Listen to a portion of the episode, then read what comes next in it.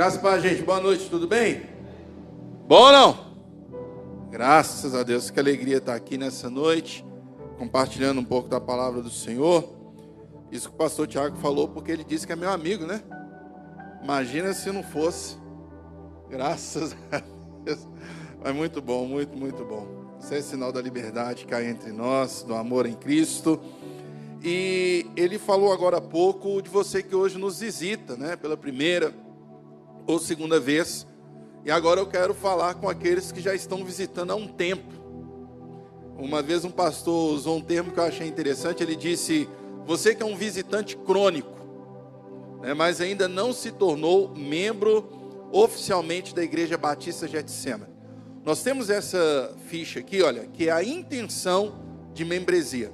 Não quer dizer que você, ao preenchê-la, você automaticamente se torna membro da Igreja Batista Getsemane mas você está expressando a sua intenção de se tornar membro aqui nessa casa. Então nós vamos entrar em contato com você. Então gostaria de saber, alguém nessa noite que deseja preencher essa ficha, levante bem alta aí uma das suas mãos, que os salva-vidas irão, irão levar até você. Você que tem frequentado a igreja há bastante tempo, mas ainda não se tornou oficialmente membro. Você pode pegar a ficha aí e preencher entregar ao final aqui para um dos pastores ou salva-vidas que nós vamos encaminhar para o departamento responsável. Amém? Amém ou não? Amém. Graças a Deus. É muito bom estar aqui. E eu gostaria que você abrisse sua Bíblia comigo na carta de Paulo à igreja de Éfeso, capítulo 4. Efésios, capítulo 4. Nós vamos ler o versículo 1. Efésios capítulo 4, versículo 1. Graças a Deus. Tivemos hoje pela manhã o culto Manhã com Deus aqui às sete e meia. Às 10 horas o culto pastoral. Às 17h30 o culto evangelístico. Tivemos o clã, o Guerap.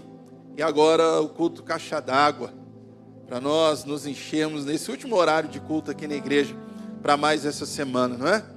A última semana de setembro, graças a Deus. É só eu ou esse ano está passando muito rápido? Tá, não tá? Até agosto, gente, até abril passou rápido esse ano, tão rápido que está passando. Graças a Deus por isso.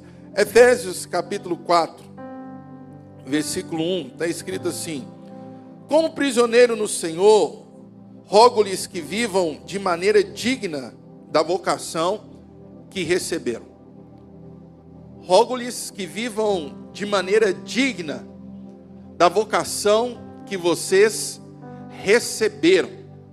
É interessante esse texto, Paulo falando com a igreja de Éfeso, aqueles irmãos e irmãs que ali estavam. Paulo está dizendo o seguinte, gente, que a vida de vocês seja condizente com o chamado que vocês tiveram através do Evangelho de Jesus Cristo sermos dignos para sermos chamados, nunca seremos. Mas porque uma vez, pela graça e pela misericórdia de Deus, nós somos chamados, eu e você devemos procurar vivermos de acordo com esse chamado. Um erro que muitas vezes nós cometemos é ficarmos tão focados assim na eternidade, né? Eternidade, eternidade, que a gente acaba esquecendo do aqui e agora. A gente pensa assim, não, lá na eternidade eu vou morar com Jesus. Mas a gente esquece que hoje, aqui agora, Jesus já habita em nós. Então a gente tem que ter uma vida que reflita Jesus, onde quer que estejamos, diante de quem quer que estejamos, nós temos que ter uma vida que possa refletir Jesus. Não sei se você percebeu, mas na fala introdutória aqui do pastor Tiago Monteiro, ele estava falando dessa tensão que a gente vive, né? Eu sou cristão, Cristo habita em mim, mas ainda eu tenho essa luta comigo mesmo, com a minha natureza pecaminosa, aquela coisa toda. Isso é uma realidade. Mas isso não quer dizer que a gente vai entregar os pontos. Pelo contrário, a gente deve sim procurar viver de forma digna da nossa vocação. E nós somos chamados para a eternidade, fomos. Mas nós também fomos chamados para vivermos em novidade de vida. E que novidade de vida é essa? O que, que, se espera de um comportamento de um cristão, da vida de um cristão? Dos versículos 1 ao versículo 4, Paulo vai falar de como é o comportamento em igreja. Irmão, se tem um negócio que forja o nosso caráter, a nossa paciência, é a igreja. É ou não é? É cada carne de pescoço que Jesus coloca na nossa vida, que só o Pai do Anjo, não é? A gente fica só Jesus na causa. Aí a gente esquece que muitas vezes a carne de pescoço é a gente. Né? Ele fala assim: não, mas eu não aguento fulano, fulano é assim, fulano é aquilo outro. Isso é igreja, irmãos. É cada um de um jeito, cada um com um temperamento. E é assim a comunidade do Senhor Jesus. A igreja do Senhor Jesus é assim. Então a gente vive em unidade. E Paulo fala assim: esforcem para viver em comunhão, em unidade. Aí dos versículos 6 em diante, ao 17 ali, Paulo vai falar da manifestação do Espírito Santo na igreja, a diversidade de dons. Uns cantam, uns pregam, uns são evangelistas, aquela coisa toda. Nós temos essa variedade que o Espírito Santo de Deus nos dá. E o que nós precisamos aprender é a reconhecer que nós não estamos numa competição. A questão não é quem é mais importante, quem toca, quem prega. Não, não é isso. Essa não é a dinâmica da igreja mas é reconhecer que um mesmo Espírito habita em todos e dá diferentes dons. Você carrega pelo menos um dom na sua vida que o Espírito Santo te deu. Isso é muito importante.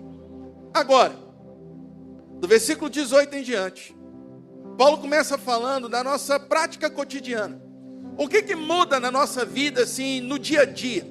E Paulo vai fazer uma lista de coisas. Ele vai dizer, por exemplo, Aquele que roubava, não roube mais. Antes, trabalhe para ter com que se sustentar e também ter o que compartilhar. Paulo está falando isso. Ele vai falar assim: olha, aquele que mentia, não minta mais, mas cada um fale a verdade ao seu próximo. Mas tem um versículo que eu quero focar nessa noite com você. O que, que muda na prática da nossa vida? É o versículo 29.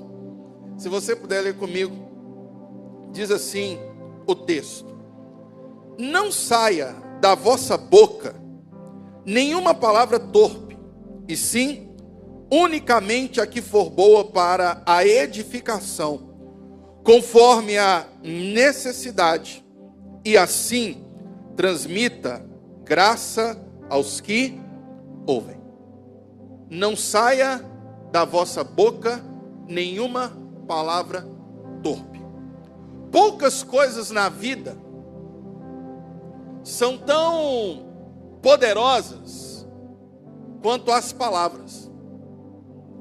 E com as palavras nós podemos edificar, assim como com as palavras nós também podemos destruir.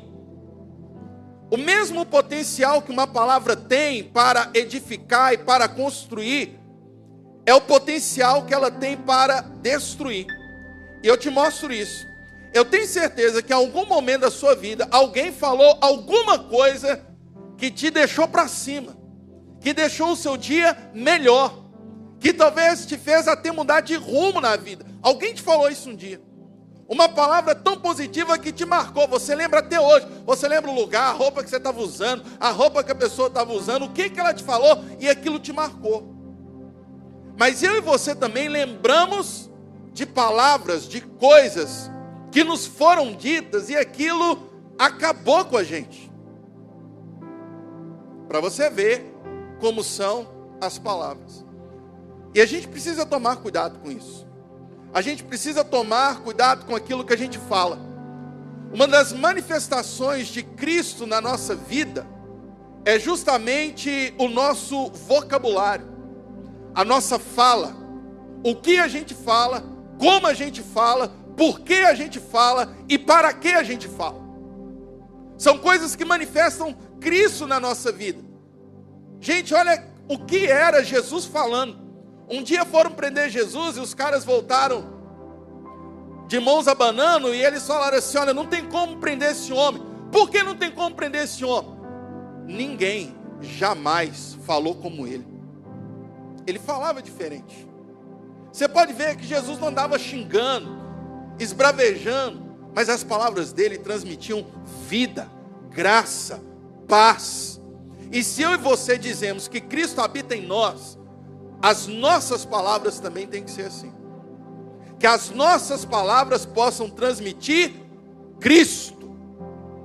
E eu quero te falar algumas lições que eu aprendo nesse texto.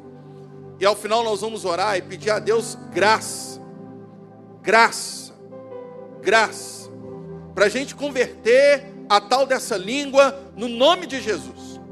Porque muitas vezes, quando muitas pessoas aceitam Jesus e deixam a língua no banco, a língua ainda não converteu.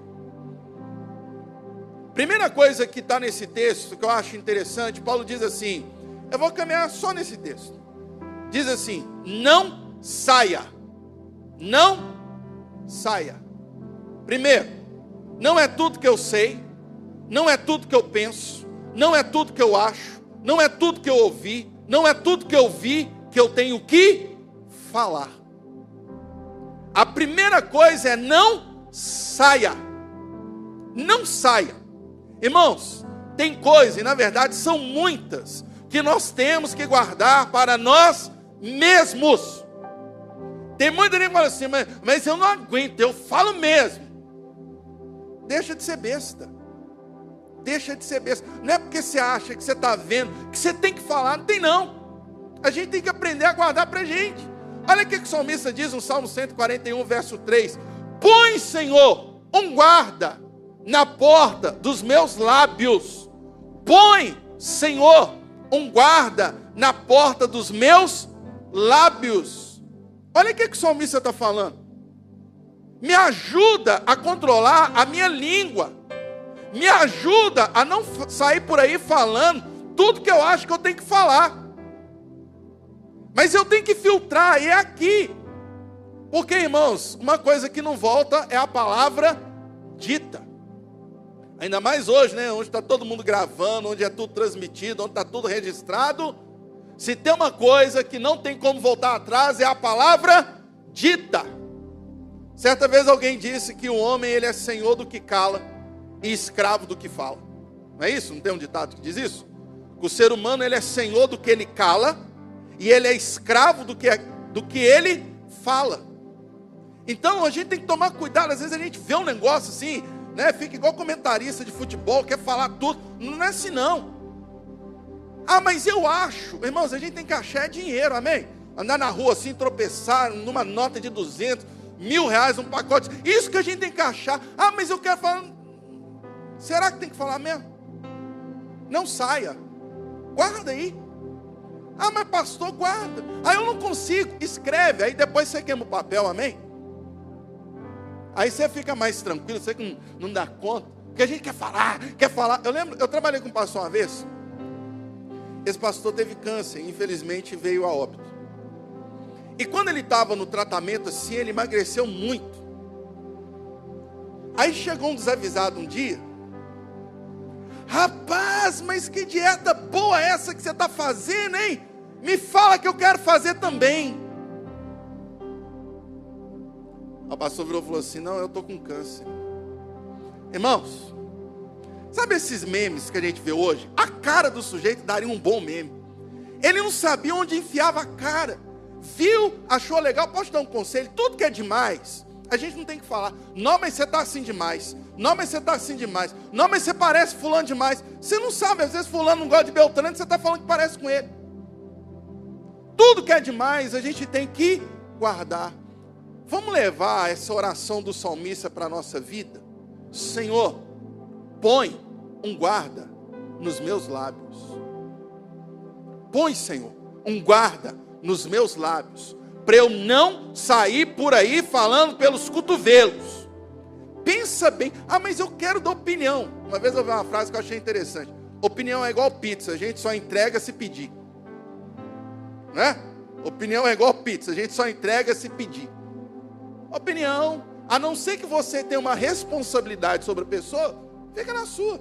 Agora, se te perguntar, aí você fala, né, irmão? Mas também fala com amor. No nome de Jesus. Porque tem gente também que é muito sincerão. Primeiro, não saia Vamos aprender a guardar mais as palavras. Segundo, que está no texto, Paulo está dizendo assim: não saia da vossa boca. Da vossa boca. Por que, que muitas vezes a gente está falando muito? Porque a gente quer reagir ao que os outros estão falando. A gente diz assim: ah, eu só falei e falei mesmo porque ele falou primeiro. Não é assim que a gente faz muitas vezes? Ah, ele falou primeiro. Queridão, deixa eu te falar um negócio aqui no nome de Jesus. A única boca que você controla, ou deveria controlar, é a sua. A gente não controla o que os outros falam. Quando Paulo está falando assim, não saia da vossa boca, Paulo está dizendo, cara, eu não tenho controle, vocês não têm controle sobre o que os outros falam, eles são responsáveis por aquilo que eles falam, eles vão responder por aquilo que eles falam, mas vocês, vocês, guardem a boca de vocês.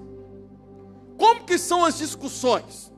Alguém começa, alguém xinga, e a gente não é tão cristão assim a ponto de virar outra face, né, irmãos? A gente quer virar outra face da mão, assim, pá! Aí começa aquele jogo de ping-pong, aquela coisa toda. Aí um fala mais alto, aí o outro quer falar mais alto ainda. Aí um xinga a mãe, aí outro quer xingar a mãe e o pai. Aí o outro quer xingar a mãe, o pai e a avó. E aquela coisa toda, queridão. A gente não controla o que as pessoas falam. Olha Jesus. Jesus andava por todo lado. E, e tinha gente falando pelos cotovelos. E falava que Jesus era isso, que Jesus era aquilo outro, que Jesus era mentiroso. Gente, eu não vejo Jesus mandando ninguém calar a boca. Alguém, alguém se lembra do episódio? Me ajuda aqui, pastor Serginho. Tem algum episódio que Jesus manda alguém calar a boca? Jesus diante de Pilatos, Pilatos falando assim, achando que estava abafando. Jesus deixa. Porque o que eu tenho que controlar é o que sai da minha boca e não do outro. Então não saia da vossa boca, independentemente do que está saindo da boca do outro. No nome de Jesus, amém, irmãos? Amanhã, segunda-feira, Muitos de nós vamos pegar aquele trânsito abençoado para ir para o trabalho. E é cada filisteu, PPP, não sei o que e tal.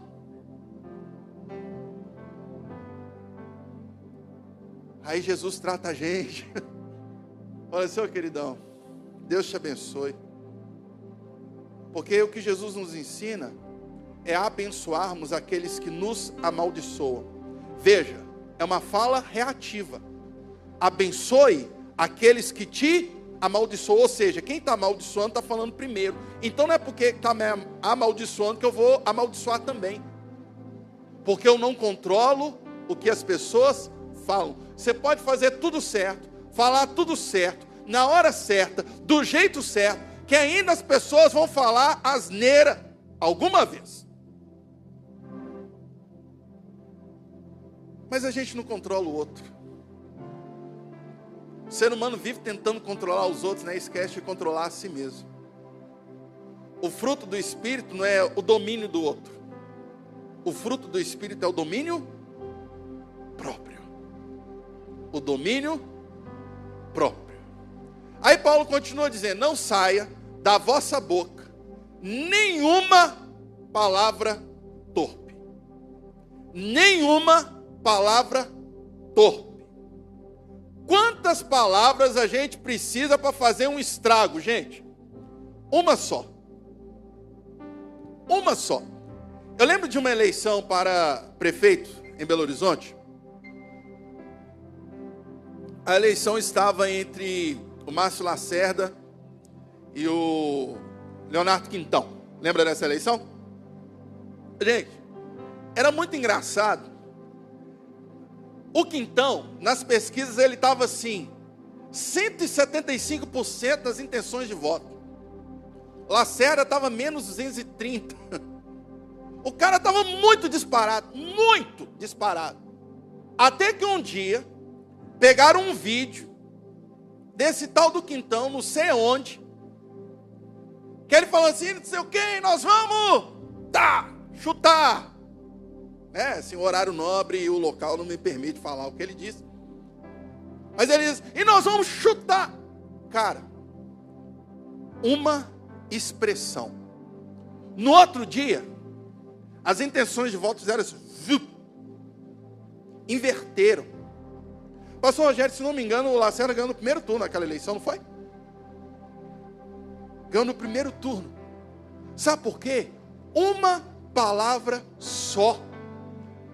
Uma só palavra. A gente precisa tomar cuidado para que não seja nenhuma palavra torpe. Nosso querido Tiagão, né? Tiago, irmão de Jesus, na sua carta, ele vai dizer que a língua é como uma fagulha que põe fogo numa floresta toda. A gente acabou de passar por esse período de seca aí, e uma das características desse período são as queimadas, não são? A gente viu um tanto de lugar pegando fogo, aquela coisa toda. Como que começaram a maioria das queimadas? Você acha mesmo que caiu um meteoro? Pum! Aí de repente está aquele fogo espalhado. Às vezes uma guimba de cigarro. Às vezes um pedacinho de folha ali que pegou fogo e foi espalhando. E foi espalhando. E vai queimando. E vai queimando. Irmãos, muitas vezes a gente atende pessoas que têm traumas na vida. Traumas. E sabe onde geralmente estão as origens desses traumas? O meu pai me falou isso. A minha mãe me falou isso. Eu tive um professor e uma professora que me falaram isso. A gente só precisa de uma palavra errada para o negócio estar tá muito errado. É por isso que a gente tem que tomar cuidado. Aí você pergunta assim, oh, pastor, mas uh, qual que é a dica então que o senhor dá? Fale o menos possível. Fale pouco. Irmãos, o sábio, ele tem uma característica muito interessante. Sabe o que é? O sábio fala pouco. O sábio fala pouco. Ele não precisa falar muito. A gente chama lá no seminário, né, dentro da, quem gosta de estudar Bíblia, essas coisas, sabe que o livro de Provérbios é classificado como livro de sabedoria. E sabe o que é legal nos livros de sabedoria? Você tem um grande ensinamento numa frase. Você não precisa falar muito. E pode falar um negócio aqui, gente? Ninguém gosta de quem fala muito. Ninguém gosta de quem fala muito. Nem quem fala muito gosta de quem fala muito, porque não deixa ele falar. Então ninguém gosta, nem quem fala muito gosta de quem fala muito. Gente, fica perto de alguém que fala muito para você ver. A pessoa ela não te escuta, não. Ela, ela vai, uh tipo assim, né? Acaba rápido eu entrar e falar. A pessoa, uh tipo, ela nem está prestando atenção no que você está falando. Ninguém gosta de falar muito. Provérbios 10, 19 diz que no muito falar não falta transgressão. No muito falar não falta transgressão. Até Jesus parava de falar uma hora. Eu não estou falando que ele iria errar. Mas o que eu estou dizendo é que até ele parava de falar. Vigie a quantidade que você fala. Vigie. Porque se você quiser falar muito, não vai faltar transgressão. Não vai, não vai faltar erro. Que o Senhor nos dê graça, irmãos. Para que não saia dos nossos lábios nenhuma palavra torpe. Nenhuma palavra torpe. Nenhuma.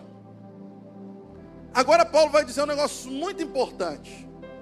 Mas antes, conforme a necessidade. Necessidade. A pergunta de ouro que eu e você temos que nos fazermos todas as vezes que quisermos falar alguma coisa é: isso aqui é preciso mesmo? Eu preciso falar isso mesmo? Ah, sério, sério que isso é preciso? Será que não é desnecessário, não? Eu preciso falar isso. Irmãos, sabe qual é o problema da gente falar muito? É que a gente fala, fala, fala, fala, fala, fala, fala, fala, fala, fala, fala, fala, fala, fala, e o que precisava falar mesmo a gente não fala. O que precisava mesmo falar a gente não fala. A gente tem que tomar cuidado para não ser aquelas pessoas prolixas na vida, né? Fala, fala, fala, fala, fala e não diz nada. Não tem vezes que a gente está conversando, que a gente ouve a pessoa isso, aquilo outro, e passa meia hora falando e no final você fala assim, mas o que, que a pessoa quis dizer? O que, que a pessoa quis dizer? Aí fala, e vai, e volta, e vai, e volta, e vai, e volta. Aquela coisa, irmãos, em nome de Jesus, vamos falar o necessário. Vamos falar o necessário.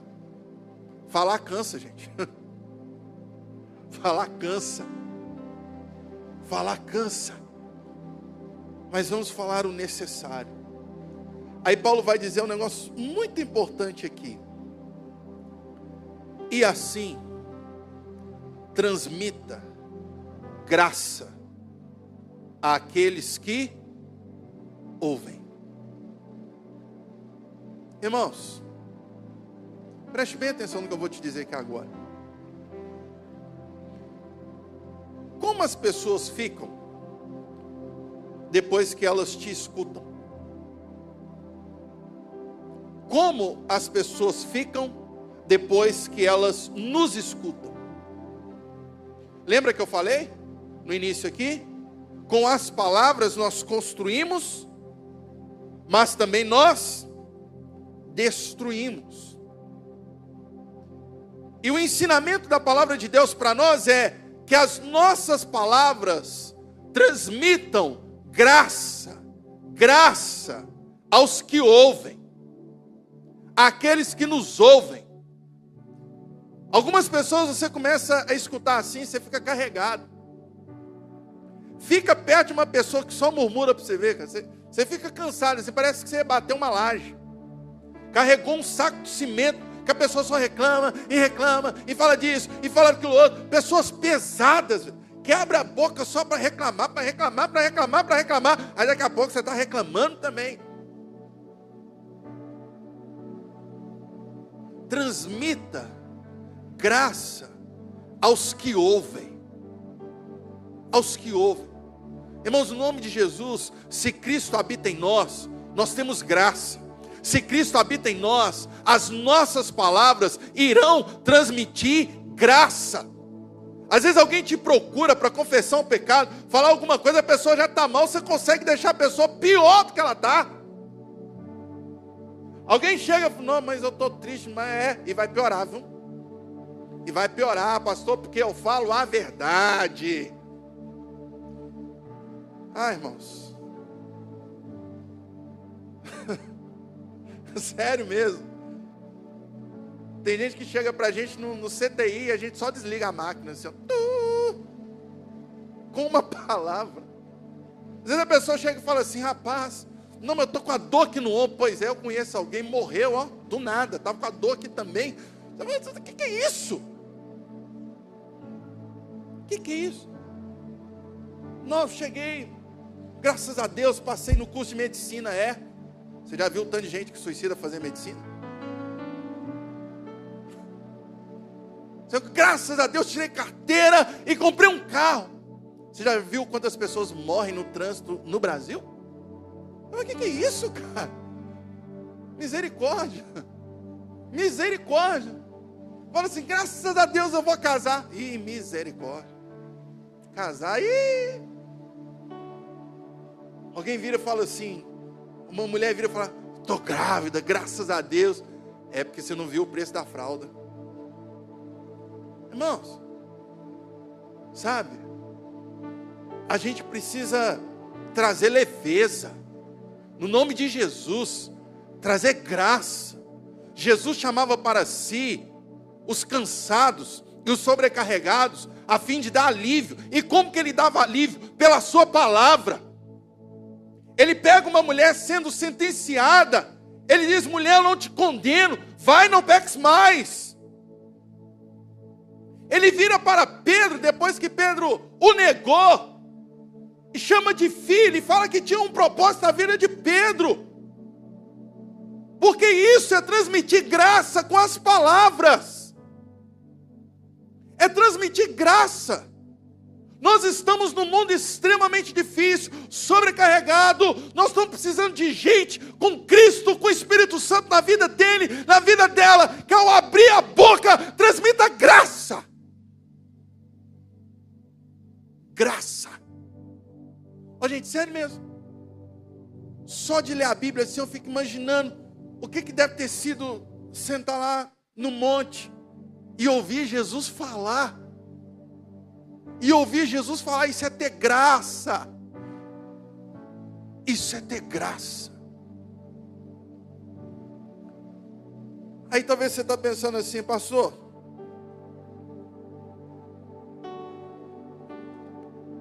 Mas como que eu posso fazer isso?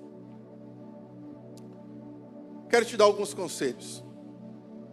Primeiro, cuide bem do que você pensa. Cuide bem do que você pensa.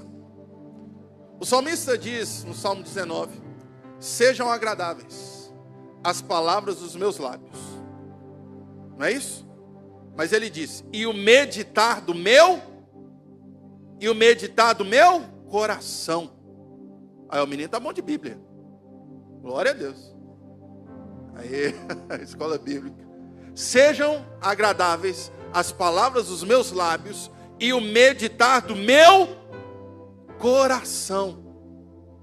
Sabe por quê, irmãos? Aquilo que ocupa o nosso pensamento, aquilo que ocupa o nosso coração, é aquilo que nós vamos transmitir. É aquilo que nós vamos transmitir. Então, cuide bem do seu pensamento, que sejam pensamentos agradáveis, coisas boas. Eu não estou pensando aqui é, em positivismo barato, não é isso que eu estou falando, não mas que a gente possa meditar em coisas boas. Olha o que o salmista diz no Salmo 1. Que aquele homem que não anda segundo o conselho dos ímpios, não se detém no caminho dos pecadores, nem se assenta na roda dos escarnecedores, ele tem o prazer na lei do Senhor, e na sua lei medita de dia e de noite. Como anda o nosso pensamento? O que que ocupa o nosso pensamento? O que que ocupa o nosso coração? Porque isso vai ditar as nossas palavras. Uma pessoa amargurada, dificilmente ela vai dizer eu te amo para alguém.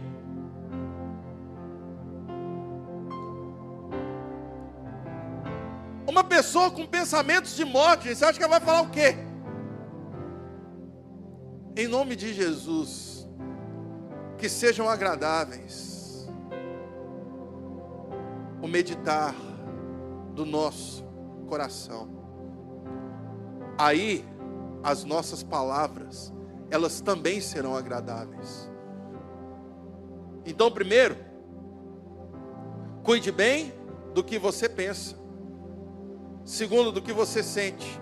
Terceiro, e isso aqui é muito importante. Cuide bem do que você escuta. Cuide bem do que você escuta. Irmãos, sabe aquelas pessoas que têm dificuldade com fofoca? Né? E graças a Deus são pecadores, confessam, né? Pastor, eu, eu não consigo, sabe? Eu tenho que fazer uma fofoquinha, eu não aguento. Pelo menos está confessando, né? A gente espera que se arrependa e deixe. Sabe por que, essa pessoa é fofoqueira? Porque ela dá ouvido à fofoca. Porque ela dá ouvido à fofoca. Se você é daqueles que não aguenta ouvir uma informação confidencial, você não aguenta. Sabe o que você tem que fazer? Parar de ouvir, velho. Parar de ouvir. E para isso aí você vai ter que selecionar melhor as pessoas que estão perto de você. Posso falar um negócio aqui? Geralmente, geralmente, quem chega para você e fala assim: ó, vou te falar um negócio aqui, mas não conta para ninguém não, viu? Essa pessoa já ouviu de outros a mesma coisa. vou te falar, mas não conta para ninguém não. Sabe, a gente tem que parar de dar ouvido a fofoca. Sabe, às vezes a gente ouve o que as pessoas estão dizendo sobre aqueles que estão próximos a nós. E sabe o que eu aprendi? Muitas vezes a gente não desenvolve relacionamentos porque nós nos relacionamos com a ideia que os outros passaram das pessoas para nós. A gente não se relaciona com as pessoas, a gente se relaciona com a ideia daquilo que falaram para a gente. Ah, o Rafa, não, mas o Rafa é assim. Não, o Rafa é grosso demais. O que, que é isso? Eu vou olhar pro Rafa, Daniel, a paz do Senhor, o cara vai me dar uma patada aqui. Eu não vou desenvolver um relacionamento com ele porque eu estou desenvolvendo um relacionamento com aquilo que falaram dele para mim. Às vezes você fica, não, fulano é chato, fulano é grosso, fulano é isso. Você conhece fulano? Não, não conheço não, mas falaram para mim. Falaram. Falaram. Aí você passa aquele tempo todo com aquele estigma da pessoa. Irmãos, em nome de Jesus, se as nossas palavras são para transmitirem graça, duas coisas são fundamentais. Vamos vigiar o que ocupa a nossa mente e o nosso coração. E segundo, vamos vigiar aquilo que nós estamos ouvindo. Eu quero te convidar nessa noite a você fazer uma sincera reflexão sobre a sua vida. E sobre a sua vida no sentido de qual tem sido o papel das palavras na sua vida? Talvez você já está se colocando assim, não, pastor, mas eu tenho sofrido tanto. Falaram isso, falaram aquilo outro. Meu pai falou isso. Eu lembro uma vez eu estava fazendo evangelismo lá na, na igreja, e eu andando na rua assim, tinha um menino mais ou menos uns 7, 8 anos, ajudando o pai a lavar o carro. Aí aquele menino esbarrou no balde, aí escorreu a água que estava com o produto de lavar o carro. Aquele pai virou para aquele menino e falou: Senhor burro! Irmãos, eu sou de humanas, eu não sou de biológicas, não. Mas na minha ignorância, não é nem ignorância, não. Burro é filho de quem? Hã? Burro não é filho de águia, não é? Não é não. O pai chamando o filho de burro, o que, é que ele é então? A gente não presta atenção no que a gente está falando. Às vezes você está falando assim, pastor, eu estou como esse menino, eu ouvi muita coisa na vida. Mas lembra, a gente não tem controle sobre o que as pessoas dizem. Porque muitas vezes a gente está como o pai. A gente está falando o que a gente não deve. Eu sinto muito de tudo que eu e você já sofremos por aquilo que falaram da gente. Mas antes de qualquer coisa nessa noite, eu quero te chamar a reflexão é o que nós estamos fazendo com as nossas palavras. Sabe por quê, irmãos? Não importa. Pode ter sido papa, pode ter sido pastor, pode ter sido presidente, pode ter sido quem for. Que um dia falaram alguma coisa. Porque o que de fato conta, o que é determinante na nossa vida, é quando Deus olha para mim e para você e diz: Filho amado, filha amada. Isso é o determinante. A palavra de Deus ela é poderosa para quebrar a palavra de qualquer homem, de qualquer mulher. A palavra de Deus é poderosa para fazer isso. Mas eu quero te chamar a atenção nessa noite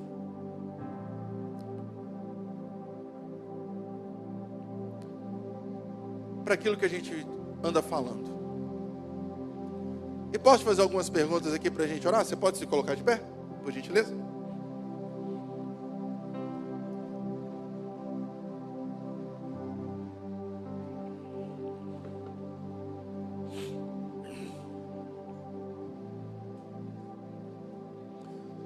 Primeira pergunta que eu quero fazer para a gente refletir antes da gente falar.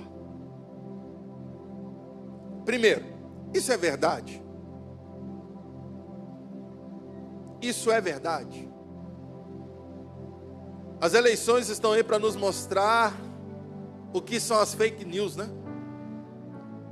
Esses dias a Dedé, minha filha, compartilhou nos grupos dela lá, não sei o quê, compartilha essa mensagem e tal. Eu falei assim, Dedé, posso contar uma, uma, te dar uma dica?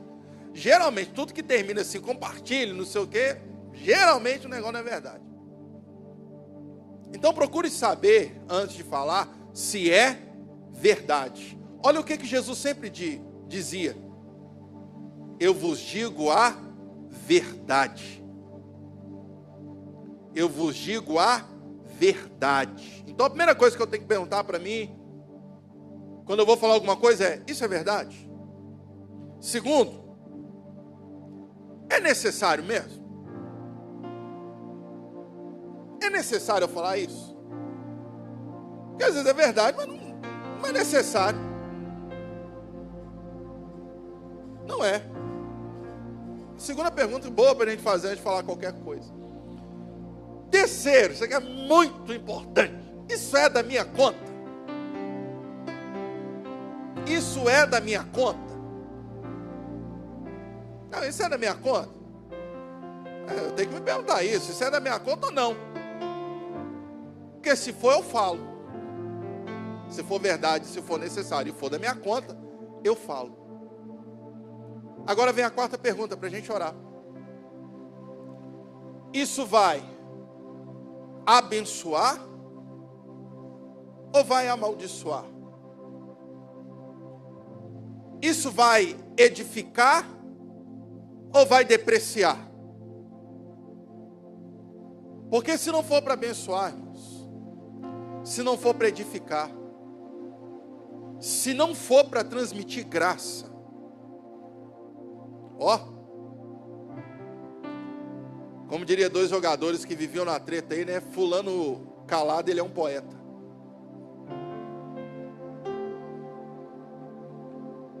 O silêncio, muitas vezes, não é sinal de covardia,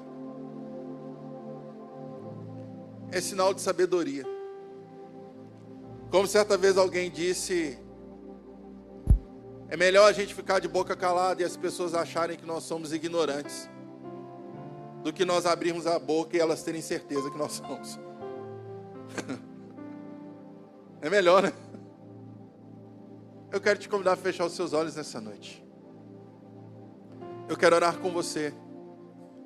Eu quero orar por você. Irmãos, vamos sair daqui nessa noite vigiando mais as nossas palavras. As nossas palavras. Você pode fechar os seus olhos por um momento, pode?